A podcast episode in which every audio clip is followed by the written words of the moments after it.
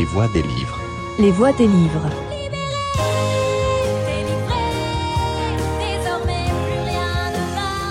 Les voix des livres.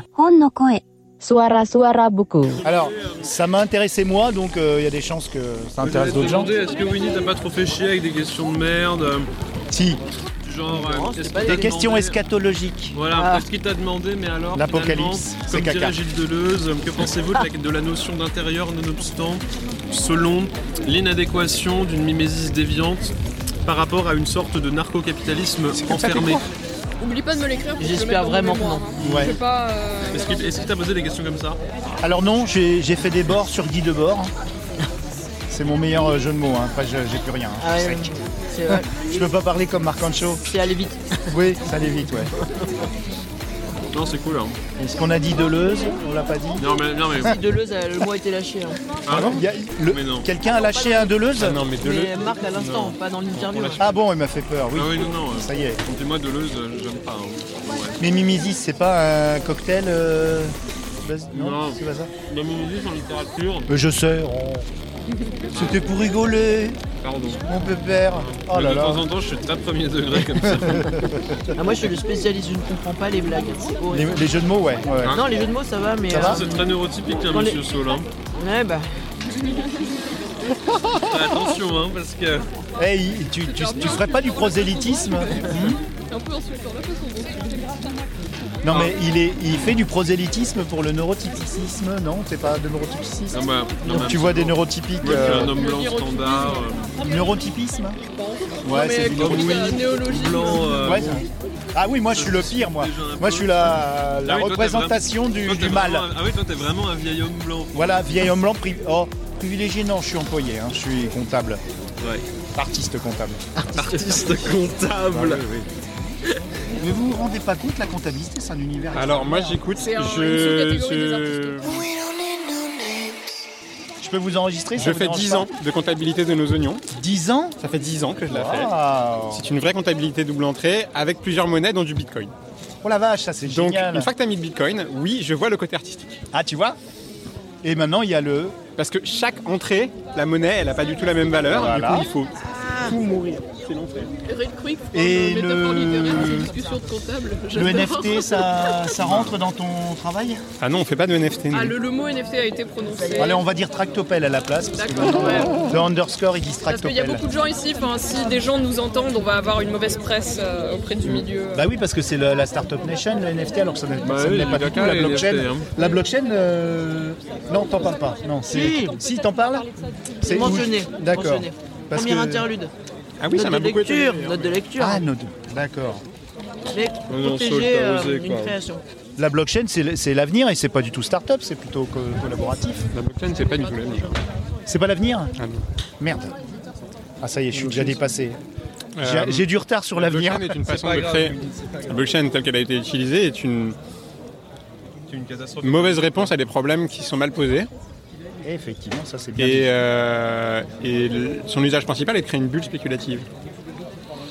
Une bulle spéculative, par définition, elle s'effondre. Bah oui. Une fois que les gens qui avaient besoin de, qui voulaient faire le plus de pognon ont fait, ça c'est cool. Donc il n'y a pas, d'avenir dans la blockchain. Alors, est-ce que tu, tu l'as entrevu l'avenir euh, post-blockchain ou para-blockchain? Mari. Parce que ça sécurise, mais euh, pas dans le bon sens. Ah bah moi je rêve d'un monde sans argent, tu sais. Donc, euh, Ah oui, Star Trek quoi. Et encore Star Trek, c'est pas clair. hein. Faut que je lise le. Mais il est qu'en anglais. Non, les dépossédés. Les dépossédés de. Le Gain. Pas d'argent. Pas d'argent. Zut. Ah merde. C'est possible ça? Tiens, c'est possible toi tu, tu vois un monde sans argent? Oui. Non mais pas euh, juste on enlève les billets. euh. Oui. Est-ce que la notion du troc, ça s'inscrit dans une conception monétaire? Dans C'est- c'est- C'est ce qu'on cite Ah toujours la, la- la question du troc. Mais c'est compliqué. Les- le- la réponse à la question du troc comme, comme alternative à la monnaie, c'est euh, Animal Crossing et les navets. Ouais. Voilà, c'est ça, En merci. fait, on refabrique une monnaie. Ok, ouais, c'est. c'est- Ouais. Enfin, moi, je m'y connais pas, mais il me semblait bien que même si tu pars sur le troc, enfin, tu redérives euh, très vite. euh. Mais il faudrait des humains responsables, calmes, il faudrait des humains. euh, Je vais quand même aller les payer pour leur travail, si tu veux. hein. C'est une bonne idée. Moi après, ah oui, il faudrait que je te paye pour ton travail aussi. Je voudrais me rendre compte que j'ai euh, enfumé nos amis les Libanais, donc je vais, je vais leur donner. Tu les Mais t'as donné un Nos ticket amis, les Libanais. Ouais, mais. euh, T'avais pas le droit à un ticket bah, pourquoi repas je dis nos amis les Libanais Parce qu'il y a un restaurant qui s'appelle Nos amis les Libanais à Toulouse. Donc, euh, Ah oui, à toi aussi Ah, mais oui. Ah, il a un ami libanais No comment. Moi, je me rappelle Mais euh, t'y as réfléchi pas à la Société sans argent disait, Oui, on a euh, écrit un livre, Bâtir aussi, les ateliers de l'antémonde. On a essayé d'imaginer. euh, alors c'est une uchronie, on a, on a fourché euh, dix ans après euh, les printemps arabes. Ce qu'on a appelé les printemps arabes en tout cas, qui ont eu lieu euh, au printemps 2011. Et en se disant, tiens, euh, et si ces trucs-là, ça, ça s'était répandu partout que ça avait été une étincelle pour euh, que toutes les forces révolutionnaires un peu partout dans le monde euh, se, rejoignent le mouvement et se soulèvent et gagnent. Au sens que euh, dans le monde dix ans après, dans, dans la société de, qu'on a essayé de décrire, qui s'appelle l'ARACA, ce, ce- mouvement, et ben on a plus d'État, plus de salariat et plus d'argent. Les centrales, oui, tu vois, les centrales nucléaires ont été arrêtées. Il y a des gens qui s'en occupent, mais on produit plus. on se dit ça y est, il faut arrêter ça. Voilà, divers trucs comme ça. Ça, ça- Oui, c'est la fin du. On Mais- est bien d'accord, c'est la fin du capitalisme. C'est la hein. fin du capitalisme. Et nous, on, on s'est- on- notre point de départ, c'était de dire, euh, on veut garder les lave-linges. Comment on fait si on garde des lave-linges Comment on fait si on garde des lave-linges pour euh, s'organiser collectivement, pour continuer à entretenir ce qui existe déjà, les réparer, et éventuellement en produire de nouveaux, mais que ça, ça fonctionne, quoi. Oui, la technologie dans un monde sans argent, euh, c'est un problème. Bah, potentiellement, en fait. Ce qu'on s'est aperçu, c'est que nous, on a fait une grosse tournée d'ateliers d'imaginaire. Euh, pas d'écriture, c'était un atelier plus en mode éducation populaire et discussion. On essayait que les gens se projettent un peu en mode jeu de rôle quoi, dans ce monde-là. Et ce qu'on s'est aperçu euh, assez rapidement, c'est qu'en fait, on est complètement colonisé euh, dans nos imaginaires, au sens où nous, on pose un monde, on dit c'est un monde où il n'y a plus de capitalisme, et les gens entendent c'est un monde où il n'y a plus de technologie. Alors qu'on peut tout à fait produire de la technique et des technologies sans avoir un monde où euh, il y a des entreprises qui sont menées par des actionnaires et où la propriété euh, des moyens de production est privée. En fait, on peut tout à fait avoir de la technologie en décidant ensemble de euh, quel outil de production on, on construit, on fabrique, comment on les fait tourner. Il n'y a pas besoin que ce soit au profit d'une classe possédante euh, pour exister, quoi. Mais étonnamment, dès qu'on dit euh, il n'y a plus de capitalisme, les gens sont dans un univers extrêmement euh, décroissant et, et même euh, post-apocalyptique, quoi. Une meilleure gestion et redistribution des ressources pour cette technologie, qu'elle soit la matière grise ou les ressources techniques. Bah, je veux dire, on a les moyens qu'il n'y ait pas de famine dans le monde. Hein. Ce qu'il y a des famines dans le monde, c'est parce qu'il y a des décisions politiques à des moments. C'est rarement les, les individus qui produisent des guerres, c'est les États. Et alors, c'est un collectif qui a produit ce texte et il s'appelle. euh, Donc c'est les ateliers de l'antémonde. ouais. On a publié chez Cambourakis en 2018, euh, à Bâtir aussi. Et euh, les textes ont été d'ailleurs publiés sous euh, licence Creative Commons et sont en intégralité disponibles sur le site de antémonde.org avec un EPUB à télécharger. euh. Parfait. Donc là, c'est il y a, il y a un récit où c'est juste. euh, C'est une collection de nouvelles. On a, on a 8 nouvelles. euh, Non, 7, 8 C'est pas grave. c'est pas grave. euh, qui sont différentes fenêtres qu'on a décidé d'ouvrir dans ce monde-là. On a tout écrit euh, à plusieurs, euh, principalement à trois, mais aussi avec des complices qui sont venus nous aider sur certains textes. En écrivant, en faisant tourner les textes, c'est-à-dire qu'on a retravaillé ensemble, chacune, chacun, les, les, chacune des nouvelles, quoi. Et là, vous continuez ou- Alors, on a toujours beaucoup de demandes pour les ateliers d'imaginaire. Euh, Les ateliers, c'est le prolongement en fait de ce projet, et qui s'est construit aussi à partir des ateliers. un, un peu ça, c'est-à-dire que nous, en tout cas, on s'est dit, ah, euh, ça nous faisait vraiment du bien, cette, cette, euh, ces moments d'écriture où on se projetait pendant des week-ends entiers dans cet univers avec le trait qu'on s'est donné, que ce soit un futur désirable qui nous fasse envie, qui n'est pas parfait, mais qui nous fasse envie. Et on s'est dit, mais ça, on peut pas le garder pour nous. Ça nous a fait trop du bien, il faut qu'on le transmette à d'autres. C'est comme ça. C'est du care carrément. Là, on est dans le care, dans, dans l'imaginaire qui est, euh, qui est qui, qui est là pour, euh, pour faire du bien aux gens, pas à l'humanité parce que c'est trop large, mais du bien aux gens. Et, et rien que ça, c'est quelque chose d'important. Bah, C'était un- un- une de nos contraintes qu'on s'est fixé à nous-mêmes. quoi. C'était vraiment. C'est une autre for- forme de care, quoi. Il y, a, il y a ceux qui vont vers l'ésotérisme avec euh, des choses comme l'énergétique, le yoga, les choses comme ça.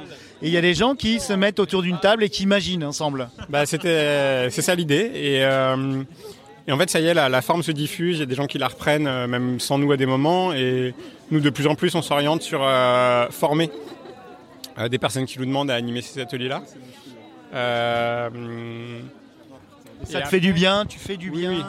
Et après, par ailleurs, euh, d'autres euh, sont, sont partis sur d'autres, enfin, ont d'autres projets d'écriture qui étaient en parallèle, qui ont été menés à bout. Euh, et notamment, euh, voilà, euh, une de mes complices a, a participé à un autre projet qui a mis 15 ans d'écriture.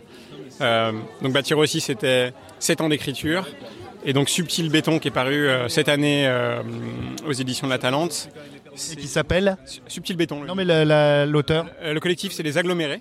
Ah, c'est toujours un collectif. C'est toujours un collectif, c'est toujours de l'écriture collective. Euh, et donc Subtil Béton est paru à la Talente cette année. Et c'est un autre versant, un peu de cette même question qu'on a, on a travaillé dans, dans- avec. Bâtir aussi, c'était ah, et si on gagnait? Et quelque part, Subtil Béton, c'est et si on perdait? Comment, comment, dans un contexte politique qui est dur, euh, où des forces euh, fascisantes ont en partie pris le pouvoir, comment on continue à lutter, comment on continue à résister? Oui, parce que on- il y a autant un laboratoire dans la, dans la dystopie que dans le, la, propo, la pro-potopie. Non, prototopie. Là, on n'est même pas dans. Enfin, nous, on n'a pas. Pour bâtir aussi, on, on s'est inspiré de ce concept de l'utopie de qu'avait posé Ursula Le Guin de l'utopie merdique.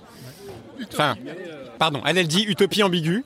Et nous, on s'est dit, ok, nous, on fait l'utopie merdique. C'est-à-dire que même dans le monde le plus parfait, à un moment donné, des fois, il faut déboucher les chiottes. Voilà, la question c'est qui le fait et comment on le fait dans la bonne humeur et pour que ce C'est ça qui donne un peu l'enjeu du récit. ah oui, c'est-à-dire que nous, par exemple, dans...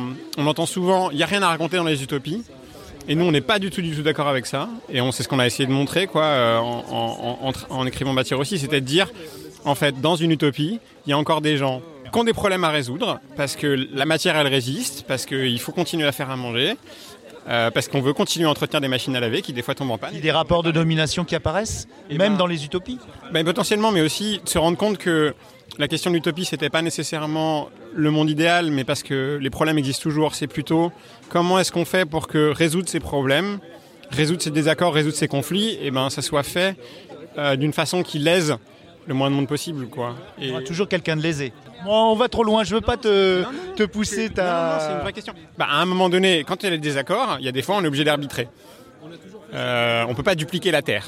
En, en fait, la vraie utopie, c'est qu'on trouve la manière de désarmer tout désaccord, en fait. Désarmer, c'est un bon terme, ouais. C'est qu'à un moment donné, je pense que euh, euh, créer, une- créer un monde où, quand on, on est obligé d'arbitrer, c'est-à-dire quand on est obligé de décider, et ben en fait, à un moment donné, les gens qui se retrouvent à subir entre guillemets une décision, et ben trouvent une façon de l'accepter parce qu'il y a réparation, parce qu'il y a un système de, compensation, ou parce que euh, derrière, on arrive à, travailler des conditions d'un consensus.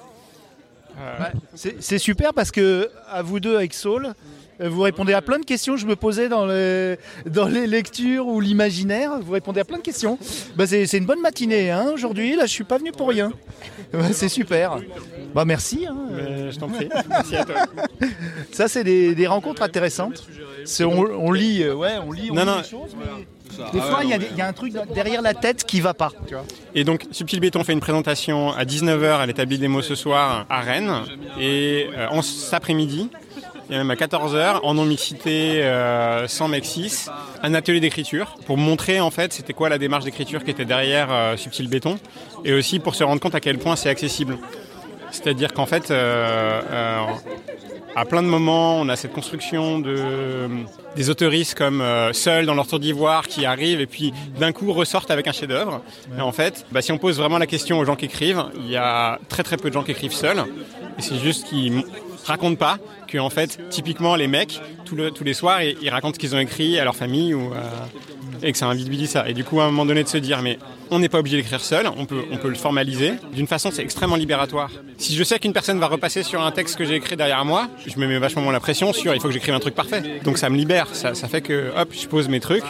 Et ensuite, la personne le reprend, corrige, transforme, et on, et on se surprend comme ça au fur et à mesure des passages. Mais du coup, il y a un arbitrage aussi. Il faut, faut accepter les, les commentaires euh, après. Il faut accepter. c'est compliqué ça. Dans Bâtir aussi, par exemple, euh, il y a des moments, on, on réécrit un texte et on se rend compte que euh, l'autre personne dit ah mais non moi je suis pas du tout d'accord. Et ben ces désaccords-là, on les a mis, euh, on les a mis dans le texte. C'est-à-dire qu'en partie, quand des personnages s'engueulent, c'est les discussions qu'on a eues au moment de l'écriture. Et Ah oui, carrément, ça rentre dans le. on a fini par la rentrer dans le texte. Ah, c'est passionnant. Bah, merci beaucoup. Hein. Il faut bien s'arrêter un moment, mais bon, euh, c'était passionnant, mais j'aurais continué. Hein. Galaxy Pop, Galaxy Pop. Galaxy Pop, Galaxy Pop. Wow. Galaxy Pop.